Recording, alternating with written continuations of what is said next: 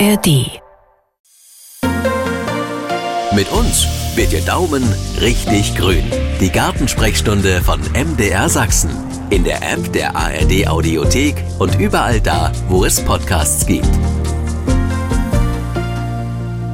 Bei mir im Studio ist Helma Bartolomei. Hallo. Hallo, schönen guten Tag. Sie haben sich ja in der vergangenen Gartensprechstunde schon ein bisschen draußen getummelt, Frau Bartolomei. Also was wir schon an Gartenarbeiten erledigen können, dazu dann Fragen beantwortet.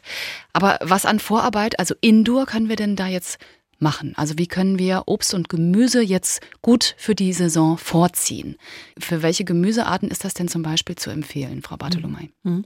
Na jetzt ähm, ist gerade viel in der Planung. Also man guckt natürlich so ein bisschen, was hat man im Vorjahr gemacht? Wie könnte der Pflanzplan dieses Jahr aussehen? Dann ähm, mit Sicherheit, dass man mal prüft, wie sieht es mit dem Saatgut aus? Ist das noch intakt? Man kann da vielleicht auch mal eine Keimprobe machen, ob man da vielleicht noch Neues besorgen muss. Und beim Vorziehen gibt es natürlich Pflanzen, die eine relativ lange Anzuchtszeit Zeit brauchen, wo wir dann wirklich ja auch dann erst ab den Frösten oder nach den Frösten rauspflanzen kann. Also bei manchen Sachen ja erst ab Mitte Mai.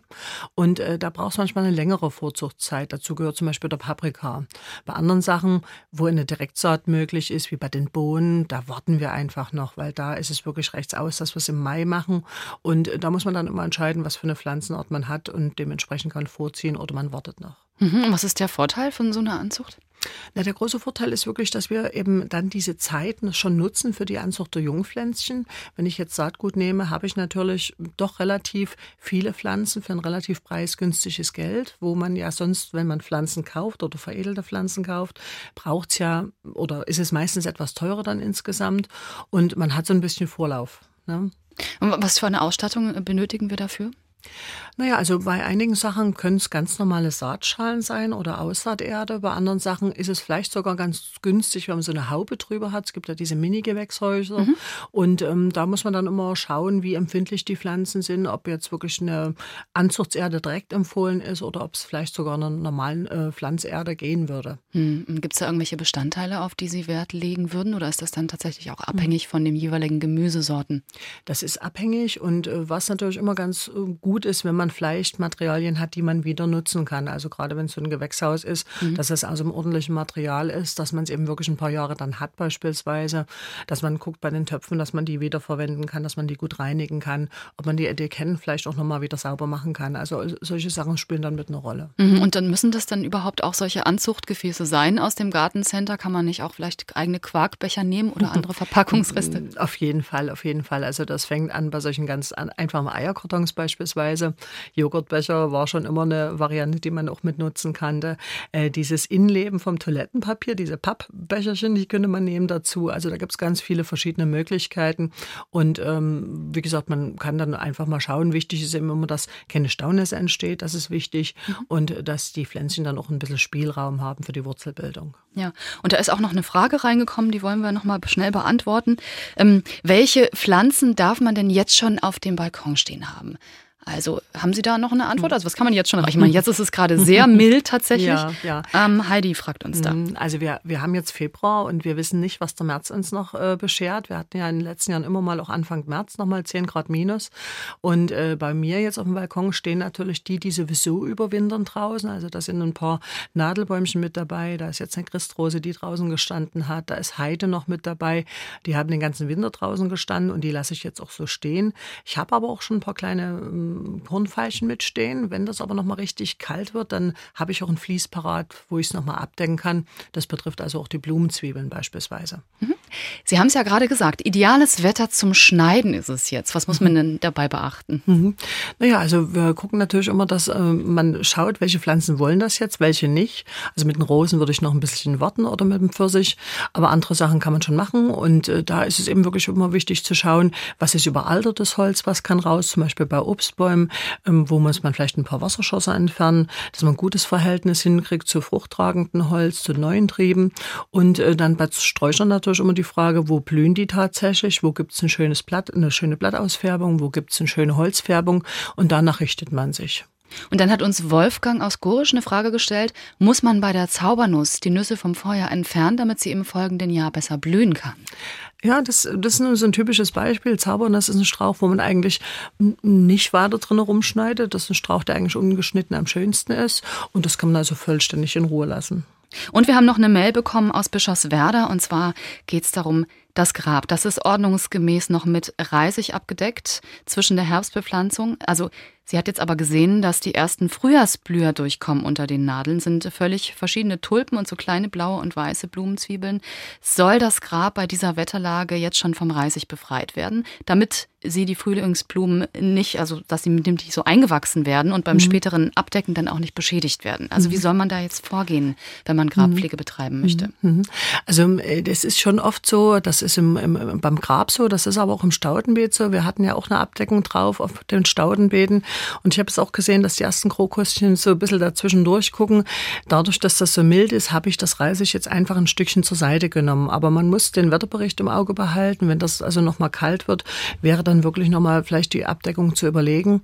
Aber das ist immer so ein bisschen, muss man sehr flexibel dann hantieren. Oder man lässt sie wirklich durchwachsen und räumt es erst dann ab, wenn die Blüten verblüht sind. Mhm.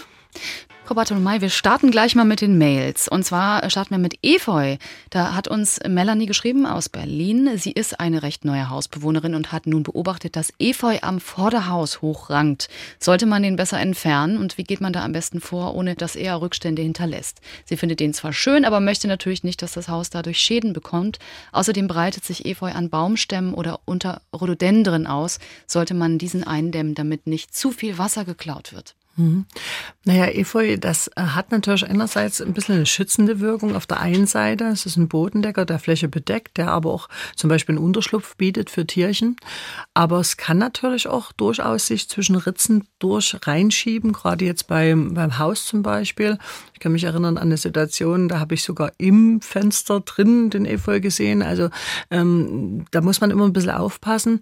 Grundsätzlich an Pflanzen muss man immer überlegen, dass es praktisch nicht die Pflanze erdrückt, wenn der Efeu praktisch wirklich die gesamte Krone überwächst, dann ist ja dann immer die Gefahr, dass praktisch die Pflanze, die drunter steckt, dann nicht mehr durchkommt. Also das muss man sich wahrscheinlich immer im Einzelfall genau angucken. Mhm. Fred aus Weißenberg hat uns auch geschrieben, er fragt, ähm, er hat schon seit ein paar Jahren Moos im Rasen und hat damit Schwierigkeiten. Es wird immer mehr. Was kann man dagegen tun? Naja, also wenn man wirklich diesen perfekten Rasen wünscht, dann ist es schon so, dass man immer gucken muss, da sind viele, viele Arbeiten, die man da durchführen muss. Also das fängt damit an, dass man ähm, kontrolliert, wie sieht der Boden aus, wie sieht der pH-Wert aus. Wenn das zu sauer ist, muss man kalken. Dann äh, das Vertikutieren oder wirklich dieses Rausreichen des Filzes, Belüften der Rasenflächen, wenn es jetzt beispielsweise ein sehr schwerer Boden ist. Die Düngung jetzt selber der Fläche spielt mit einer Rolle und die Bewässerung eben auch in trockenen Jahren. Moos ist immer so eine Pflanze, die oder so eine Sache, die sich praktisch entwickelt dann dort, wenn Rasen zurückgeht, schwächer wächst, sich nicht mehr so gut ausbreiten kann, dann nimmt Moos eben diese Fläche ein. Und da muss man eben gucken, dass man den Rasen stärkt. Dann haben wir noch eine E-Mail bekommen aus Grünhain-Bayerfeld von Carla Ambruster. Sie fragt, Sie hat eine Fackellilie, die erst einmal geblüht hat. Sie hat aber sehr viele grüne Blätter. Kann sie diese jetzt abschneiden? Außerdem möchte sie sie teilen und einen Teil umpflanzen. Dazu hätte sie auch gern ihren Rat. Mhm. Also wenn äh, die Pflanze jetzt äh, keinen optimalen Standort hat, kann das natürlich schon dafür sorgen, dass die nicht blüht. Also da wäre schon ein schöner sonniger Platz ganz gut geeignet. Ähm, die Pflanze jetzt selber, wenn die Blätter schlecht aussehen, dann kann man welche abschneiden natürlich. Wenn es braun geworden ist, kann man das ein bisschen abschneiden. Ansonsten, wenn das grün ist, durchaus auch lassen. Und eine Teilung ist durchaus auch möglich, ja. Ähm, ich habe eine Gartenfrage von Gitta Böttke aus Leipzig bekommen. Sie hat im Garten eine große weiße Astilbe. Ja, und in den letzten Jahren meckert die immer mehr. Sie stand erst unter einem Apfelbaum. Der ist jetzt weg, also jetzt ist es immer sonnig. Wenn sie sie umpflanzt, fragt sie, wann und wie und kann sie sie teilen? Mhm. Also das wird sicherlich der Grund sein, der fehlende Apfelbaum. Also die können ja schon ganz gerne so mit einem Halbschatten zurechtkommen. Und äh, da kann man auch eine Umpflanzung machen. Das wäre jetzt im Frühjahr möglich, es wäre aber auch im Herbst möglich. Und Teilung, wenn der entsprechend groß ist, kann man die auf jeden Fall auch teilen. Dann hat uns Hans-Jürgen Herr geschrieben. Er fragt, kann man jetzt noch die Zwiebeln von den Narzissen stecken um diese Zeit? Das ist eine Frage. Mhm, na, es ist eigentlich schon so, dass äh, ja so eine typische Zeit eigentlich dass der Herbst ist für das Stecken der, der, Blumenzwiebeln, die im Frühjahr blühen sollen. Aber manchmal ist es ja so, man hat da irgendwo noch was im Keller vergessen oder man kriegt irgendwo noch was. Wenn die also noch schön prall sind und man die jetzt noch steckt, denke ich mal, hat er noch gute Chancen, dass da sogar noch was zur Blüte kommt. Immer dann, wenn die sehr schon zusammengeschrumpelt sind oder sogar matschig sind, dann ähm, kann es sein, dass es ausbleibt, die Blüte. Und dann hat er noch eine zweite Frage. Er hatte vor, voriges Jahr Efeu auf den Friedhof gepflanzt, der jetzt schon ziemlich weit austreibt. Kann er die Triebe in die Erde stecken, sodass sie mit anwachsen? Oder ja, er wollte damit quasi diese leere, leeren Flecken zuwachsen lassen? Mhm. Also es ist schon so bei Efeu durchaus, wenn der, wenn der Trieb auf der Erde aufliegt, dass dann praktisch dort schon selber Wurzeln gebildet werden. Man äh, kann das aber auch teilweise über Stecklinge vermehren. Aber ich denke mal, wenn er dort etwas zurückschneidet, ähm, hat man dort noch ein bisschen eine Verzweigung natürlich. Und auf der anderen Seite könnte man auch Triebe absenken etwas, also ein kleines bisschen mit Erde bedecken und dann bildet, bildet sich dort an der Pflanze praktisch ursprünglich noch eine Bewurzung sozusagen. Hm? Und dann haben wir noch eine letzte Fragezeit für eine letzte Frage aus Schkeuditz.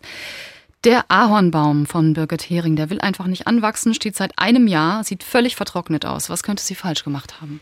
Tja, das ist jetzt so durch die Glaskugel gucken. Wir wissen nicht, was für ein Ahornbaum, wir wissen nicht, wie gepflanzt, ob mit Ballen oder mit Topf. Und ähm, hier ist es einfach so, da müsste man wahrscheinlich wirklich mal an den Zweigen genauer hinschauen, ob das noch grün ist oder ob der gesamte Baum schon abgestorben ist. Und man kann mal an der Rinde kratzen, man kann auch mal ein Stückchen zurückschneiden und gucken, ob das noch grün ist.